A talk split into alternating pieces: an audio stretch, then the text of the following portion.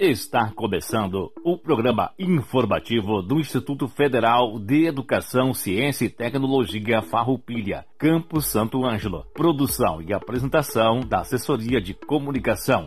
Servidores Samuel Miller Forrati e Adilson Moraes. Direção de Adilson Paz Stamberg, diretor-geral do IFAR, Campus Santo Ângelo. Todo o conteúdo é de inteira responsabilidade dos seus organizadores.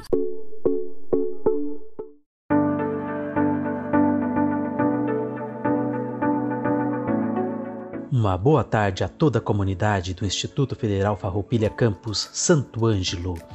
Estamos iniciando mais um programa informativo IFAR Santo Ângelo. O informativo vai ao ar todas as terças-feiras, das 13 horas às 13 horas e 30 minutos, aqui pela Rádio Com FM 98.5 e também pelas redes sociais do IFAR. Datas comemorativas: Dia 2, hoje, terça-feira, temos o Dia de Finados. Também o Dia Internacional pelo Fim da Impunidade dos Crimes contra Jornalistas. Dia 3 é o Dia da Instituição do Direito de Voto da Mulher. Dia 5, Dia Nacional da Língua Portuguesa. Dia 5, ainda Dia da Cultura e da Ciência. E Dia do Técnico Agrícola. Do dia 7 é o Dia do Radialista Dia 8, Dia Mundial do Urbanismo. Notícias. O Instituto Federal Farroupilha lançou o edital de abertura do processo seletivo 2022 dos cursos técnicos subsequentes, voltados para quem já concluiu ou conclui nesse ano o ensino médio. As inscrições são gratuitas, assim como os cursos, e podem ser realizadas até o dia 15 de novembro online. A seleção é por sorteio eletrônico, que será realizado no dia 1 de dezembro de 2021, às 14 horas. O IFAR Campus Santo Ângelo oferta o curso de Técnico em Enfermagem subsequente. Convidados.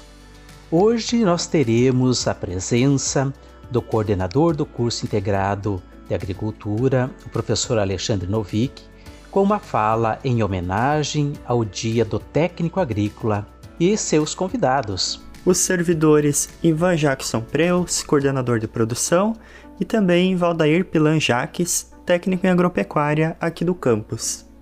Também teremos o setor de saúde representado pelo nosso colega Giese, falando sobre o Novembro Azul, prevenção ao câncer de próstata.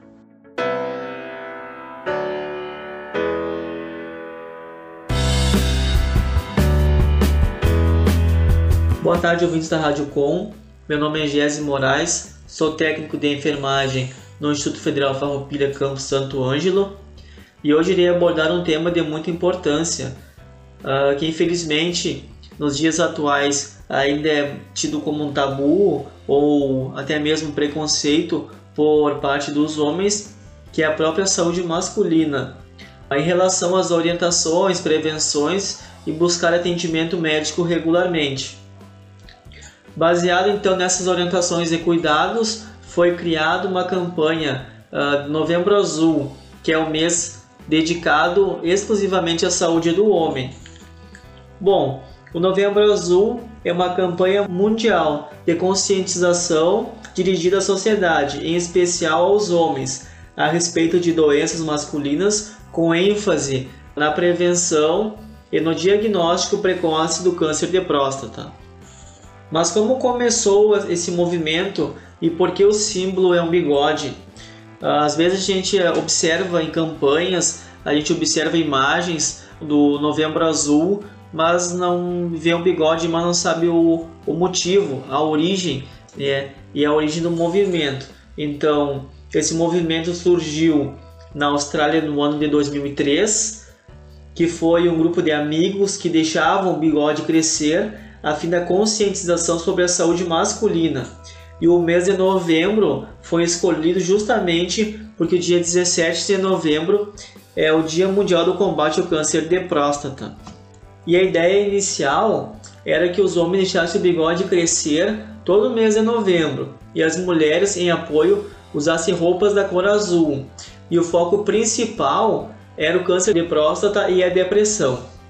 No Brasil, esse movimento teve início através do Instituto Lado a Lado, em parceria com a Sociedade Brasileira de Urologia. Mas o que é a próstata? A próstata ela é uma glândula que fica no sistema genital masculino, localizada na parte inferior do abdômen, em uma região em frente ao reto e abaixo da bexiga, com o tamanho aproximadamente de uma noz. A função da próstata é produzir um fluido chamado de sêmen que nutre e protege o espermatozoide. O câncer de próstata, então, é quando as células uh, dessa glândula elas começam a se multiplicar de forma desordenada. E de todos os cânceres do mundo, o de próstata é o sexto mais comum, que mais afeta os homens. Esse também é o segundo câncer mais mortal entre os homens, e que um a cada seis homens é alvo da doença. Então, os números dizem que é uma doença bem prejudicial à saúde do homem e bem grave. E os homens, eles normalmente eles são mais resistentes, eles não procuram médico, né, regularmente para cuidar da sua própria saúde. Então, quando eles procuram um médico, geralmente essa doença ela já está em estágio bem avançado e com quando os sintomas já começam a aparecer. E quais seriam esses sintomas? No estágio inicial, a doença ela não apresenta sintomas, por isso que é muito importante o exame de toque e o exame de sangue. O exame de toque é o exame onde o médico vai sentir a consistência da próstata e analisar se há presença de nódulo ou não. E o exame de sangue é o PSA, que ele detecta o aumento de uma proteína produzida pela próstata. Mas também é muito importante a gente frisar que o exame de sangue ele não substitui o exame de toque, por causa que muitas vezes o exame de sangue ele não detecta o câncer. Então o exame de sangue ele tem que ser feito juntamente com, com o exame de toque. Eles são complementares.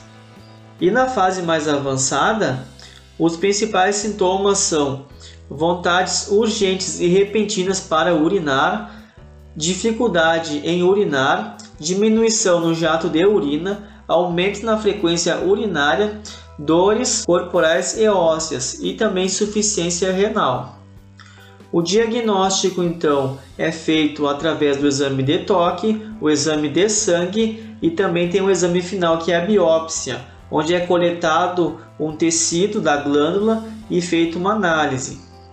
A Sociedade Brasileira de Urologia recomenda que o homem com mais de 45 anos realize a consulta médica e exames anualmente. Então, não, há, não existe uma imunidade contra o câncer de próstata. Por isso que os exames né, que detectam uh, precocemente o câncer, né, na fase inicial, o paciente ele tem 90% de chance de cura. Por isso que é muito importante que o homem vá lá e faça os exames anualmente, porque se detectar que está em fase inicial de câncer de próstata, ele tem 90% de chance de cura.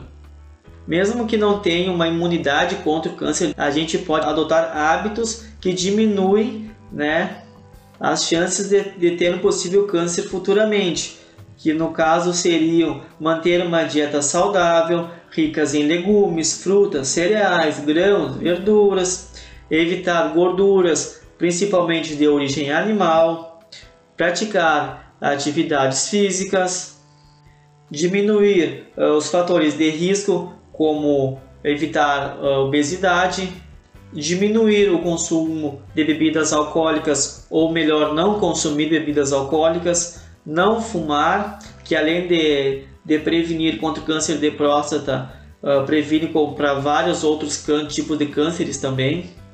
E também uh, é muito importante as pessoas que possuem ou tiver alguém da família que teve câncer de próstata, tem que ter uma atenção redobrada nesse sentido para que tenha uma, um cuidado, né, que vá ao médico, faça os exames.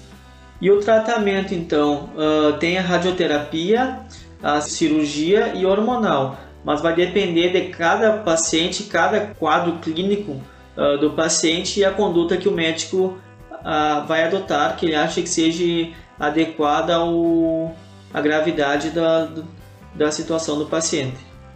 Então a gente pode observar então que o Novembro Azul é um mês de incentivo ao homem procurar médico, né, incentivo à saúde do homem, que o, a próstata ele é um órgão que está presente no homem, que ela precisa de cuidado, ela precisa de atenção, que o câncer de próstata ele é bem agressivo, é, tem um alto número de, de pacientes que descobrem que tem a doença quando já está em estágio bem avançado, que se tivesse feito o exame antes e detectasse na fase inicial, teria 90% de, de chance de cura.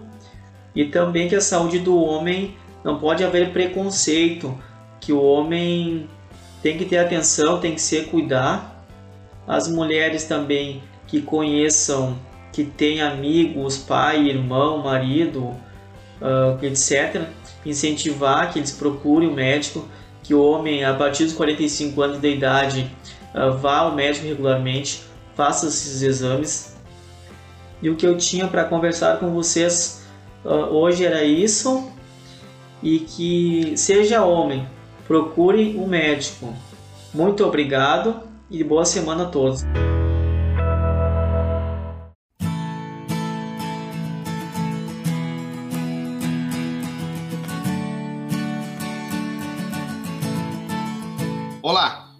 Tarde aos nossos radiovintes e a quem nos acompanha pelas diversas plataformas digitais. Sou o professor Alexandre Novick. Neste momento, respondo pela coordenação do curso técnico em agrícola integrado do campus Santo Ângelo, do Instituto Federal Farroupilha. Hoje, queremos parabenizar aos nossos egressos e alunos pelo Dia do Técnico Agrícola, a ser comemorado na próxima sexta-feira, dia 5 de novembro. Um dos profissionais que mais tem contribuído para o crescimento da agropecuária brasileira. O técnico agrícola tem papel destacado na assistência e extensão rural, tanto no setor público quanto na iniciativa privada, além da importante participação na formulação de políticas públicas da área agrícola.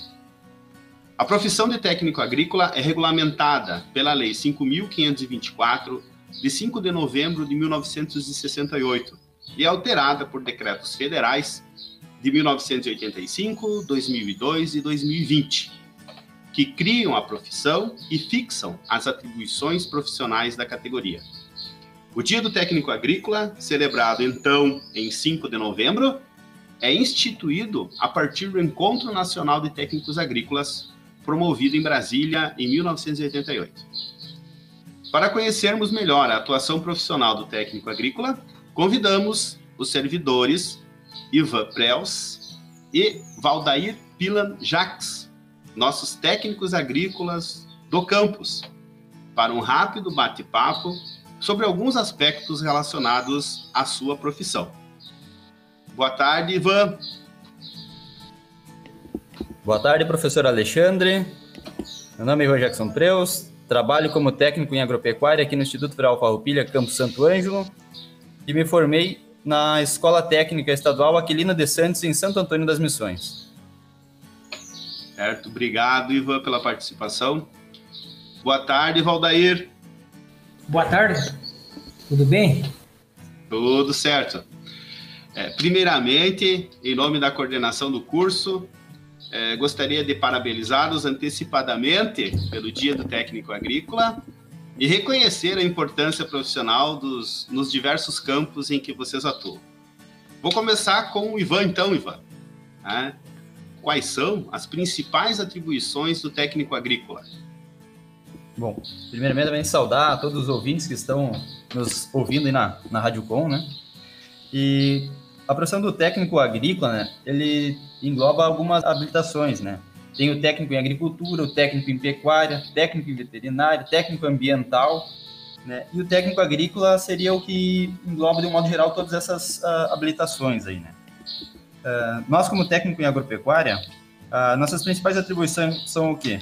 conduzir a execução técnica dos trabalhos na nossa especialidade, que é a área agrícola, prestar assistência técnica no estudo e desenvolvimento de projetos e pesquisas tecnológicas, orientar e coordenar a execução dos serviços de manutenção de equipamentos e instalações, dar assistência técnica na compra, venda e utilização de produtos e equipamentos especializados, e responsabilizar-se pela elaboração e execução de projetos compatíveis com a respectiva formação profissional. Aí nós temos todo um conselho lá que rege até onde o técnico pode atuar, os valores dos projetos, né? Até agora no ano passado nós tivemos um aumento do limite de, de projeto que o técnico pode estar atuando, né? Então, de um modo geral, é, seriam essas nossas atribuições, né? Certo, realmente são muitas e importantíssimas atribuições do técnico agrícola, né? É, Valdair, é, qual seria os principais campos é, de atuação do técnico agrícola? É, boa tarde a todos os ouvintes da Radicom. É uma satisfação muito grande estar aqui passando algumas informações e parabenizando pelo Dia do Técnico Agrícola. É, a gente, em primeiro lugar, eu quero dizer que o técnico agrícola, vale a gente ressaltar sempre que é um profissional que ele é munido de diploma. Diploma que capacita ele para algumas atribuições e credencia também para ele atuar com a sua vida profissional no futuro. Então, o mercado de trabalho, onde um técnico agrícola pode atuar, é muito amplo, é vasto, até inclusive nas instituições públicas, privada, pode agir, também pode atuar, trabalhar como autônomo, mas eu quero dizer que nas instituições públicas, esse amplo campo de trabalho, onde ele pode atuar, é nas instituições federais, tem escolas agrícolas, tem secretarias de agricultura, ele pode estar atuando também na vigilância sanitária, também pode trabalhar e atuar nas empresas privadas, trabalhar num, dando assistência. Além da assistência das empresas privadas, ele pode ser um, um vendedor. E ainda além de ser vendedor, ele pode ser um, eles pode estar representando a empresa e dar assistência técnica em máquinas agrícolas. E também ele tem um futuro promissor, que é no desenvolvimento das propriedades, fazendo esse trabalho autônomo do técnico é importantíssimo para a região. Ele pode desenvolver projetos e fazer projetos de banco, trabalhar em instituições públicas, entidades privadas e também fazendo melhoramento na sua gestão da propriedade. Ou seja, onde existe agricultura, seja na produção, ensino, pesquisa e extensão, também tem técnico agrícola.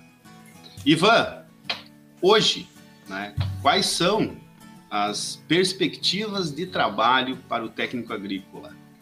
Bom, na mesma linha que o colega Valdeiro colocou agora, né, nas três esferas, né, tanto na propriedade rural, no meio privado como no meio público, é os três rolos que tem hoje para o técnico, uh, digamos assim, se aventurar, né? E nós, o que, que acontece?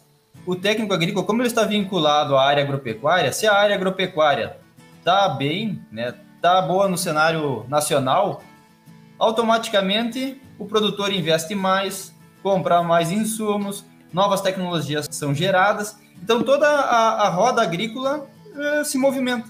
E desta forma aquece o mercado por assistência técnica, mão de obra, oportunidade dos técnicos estarem colocando, abrindo empresas, né, ou criando seus negócios também. Então, nós estamos hoje num momento bom do agronegócio, tanto em importação como produção interna, né? Pode-se dizer assim, ó, que a perspectiva hoje é boa para o técnico em agropecuária, né? Bom, diríamos então que o mercado hoje agropecuário está a pleno trabalho, né? Com certeza. Porque só para tipo parafrasear, né, pode ser dizer, é, em períodos de estiagem, né, quando tem aqueles anos que nós tínhamos uns anos brabo ali, né, que dois anos de produção e depois dava aquela estiagem. Aí o produtor já não investe, já não coloca tanto recurso na, na sua propriedade. As tecnologias parece que não o cara chega, digamos, um vendedor chega lá, oh, tem uma tecnologia nova, o cara já não tem aquela perspectiva de, ah, não, vou, vou botar isso, vou, vou fazer funcionar na minha propriedade, né? Então a autoestima do produtor está lá embaixo. Tendo uma autoestima boa, com uma boa produção uma boa safra, automaticamente o produtor procura o técnico, procura assistência, procura em matéria para fazer projeto, para financiar a lavoura, né? Então, é, essa é a realidade, né? Ventos bom, toca o barco para frente, né? Exatamente. Valdair, qual a importância do técnico agrícola na região missioneira, tendo em vista então que o nosso Instituto Federal, né, do Campo Santo Ângelo, tem tanto o curso técnico agrícola de nível médio quanto o curso de gestão do agronegócio, né, os dois alinhados na área agrícola. É, realmente, o técnico agrícola na região e no país como um todo, ele é, tem uma importância muito, muito boa, digamos, no desenvolvimento. Além de executar os trabalhos práticos, ele tem conhecimento para elaborar os seus projetos, os planejamentos da propriedade, ele tem a possibilidade e ele sabe avaliar aqueles riscos que uma propriedade pode apresentar porque dentro de uma propriedade, quando se faz um projeto, um planejamento, a gente tem que avaliar os riscos. A gente não avalia só a parte econômica. Hoje em dia, com essa situação que nós estamos vivendo, tem que ser avaliado também o risco ambiental. E a produção harmônica, harmônica e com desenvolvimento de tecnologias com mais rendimento, nós temos que olhar também para o meio onde a gente vive. Muito bom. Você me permite, Alexandre, mais uma palavra, uma palavrinha? Claro. Nesta claro. mesma linha que o Valerio coloca ali, ó, a importância do técnico agrícola na nossa região, eu acho que é interessante destacar que hoje, com os cursos de agronomia que nós temos, o curso de gestão do agronegócio no próprio Instituto Federal Farroupilha, agronomia na URI, na FASA, Cerro Largo, o ERGS em São Luís Gonzaga, então Unipampa em São Borja. Então, todo, todo esse rol de universidades da área de agronomia, o que acontece? Venha fortalecer também os cursos técnico em agropecuária. Por quê? Porque você faz o ensino médio, já sai habilitado para trabalhar, mas com uma formação de base muito boa para ingressar nesses cursos de, na área de agronomia. E outra coisa que eu destaco, a importância do técnico agrícola na região, é que, tipo, que nem em Santo Anjo, o filho do agricultor hoje pode vir aqui fazer o ensino médio, aprende os conhecimentos na pesquisa, no ensino, na extensão, e está levando esse conhecimento lá para a propriedade dele. Da mesma forma, está trazendo o pai dele para participar dos dias de campo dentro da instituição. Então, o técnico agrícola, pode dizer, tem um papel extraordinário e muito importante na nossa região, quando se fala nessas três esferas aí, pesquisa, ensino extensão, que pode se dizer, de um modo geral, o desenvolvimento econômico, social e ambiental.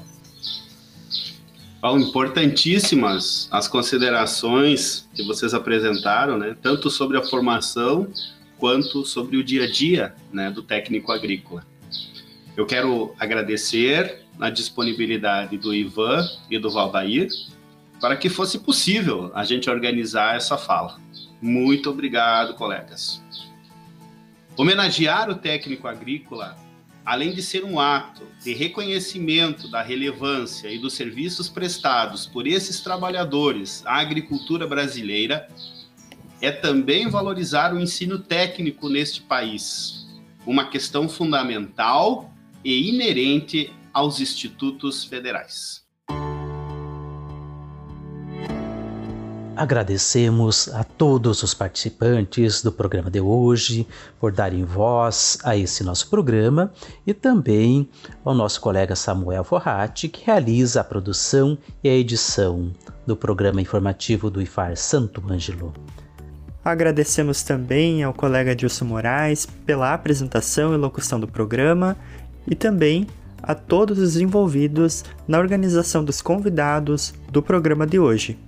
Encerramos o programa também com a seguinte reflexão: felicidade, bem interior ou exterior, de Frei Beto. Enquanto esperamos a felicidade, ainda não somos felizes. A felicidade está dentro ou fora de nós. Depende. Para quem canaliza o desejo para fora de si mesmo, a felicidade reside em algo a ser possuído riqueza, beleza, fama, poder. Quem se deixa agarrar por essa isca não se sente feliz enquanto não alcança o que almeja. E, se alcança, experimenta a infelicidade ao perder o que conquistou. O dependente químico sabe que a felicidade está dentro de si, mas ingressa nela pelo caminho do absurdo e não pelo caminho do absoluto. Se alguém der a um drogado uma fortuna para ele consertar a própria vida, provavelmente irá gastá-la na compra de drogas. Contudo, embora possa não se dar conta de alguma forma, descobriu que a felicidade é uma experiência subjetiva, uma mudança do estado de consciência. Para a cultura neoliberal, a pessoa não tem valor em si. Quem se importa com o mendigo estirado num canto da calçada? É o produto que a pessoa possui que lhe imprime valor. Bill Gates é tão pessoa quanto o mendigo na esquina. Porém, a fabulosa riqueza que reveste Bill Gates faz com que, aos olhos alheios, ele possua um valor tão alto que suscita inveja e veneração, enquanto o mendigo provoca repúdio e nojo. O capitalismo não quer formar cidadãos, quer gerar consumistas, por isso renega os valores que norteiam nossas vidas, como ética e solidariedade, e desloca-nos da subjetividade para centrar-nos na objetividade, naquilo que se consome. Assim, se chego à sua casa a pé, tenho um valor Z. Se chego a bordo do último modelo Mercedes-Benz, tenho valor A. Sou a mesma pessoa, mas a mercadoria que me reveste me imprime valor. Sem ela, talvez eu nem seja reconhecido. Portanto, muita infelicidade resulta do fato de as pessoas colocarem fora de si o talismã capaz de proporcionar-lhe felicidade. Incapaz de ser tão rica, bela, famosa ou poderosa quanto gostaria, a pessoa se sente diminuída, entristece, cai em depressão. Deixa o coração corroer de inveja, amargura, ira. Em suma, a luta ansiosa por felicidade costuma trazer infelicidade, quando centrada em alvos ilusórios e equivocados. Santo Tomás de Aquino definiu a inveja como a tristeza de não possuir o bem alheio. E Shakespeare disse que o ódio é um veneno que se toma esperando que outro morra. Uma boa tarde a todos e até terça-feira que vem com mais uma edição do programa informativo do IFAR Santo Ângelo.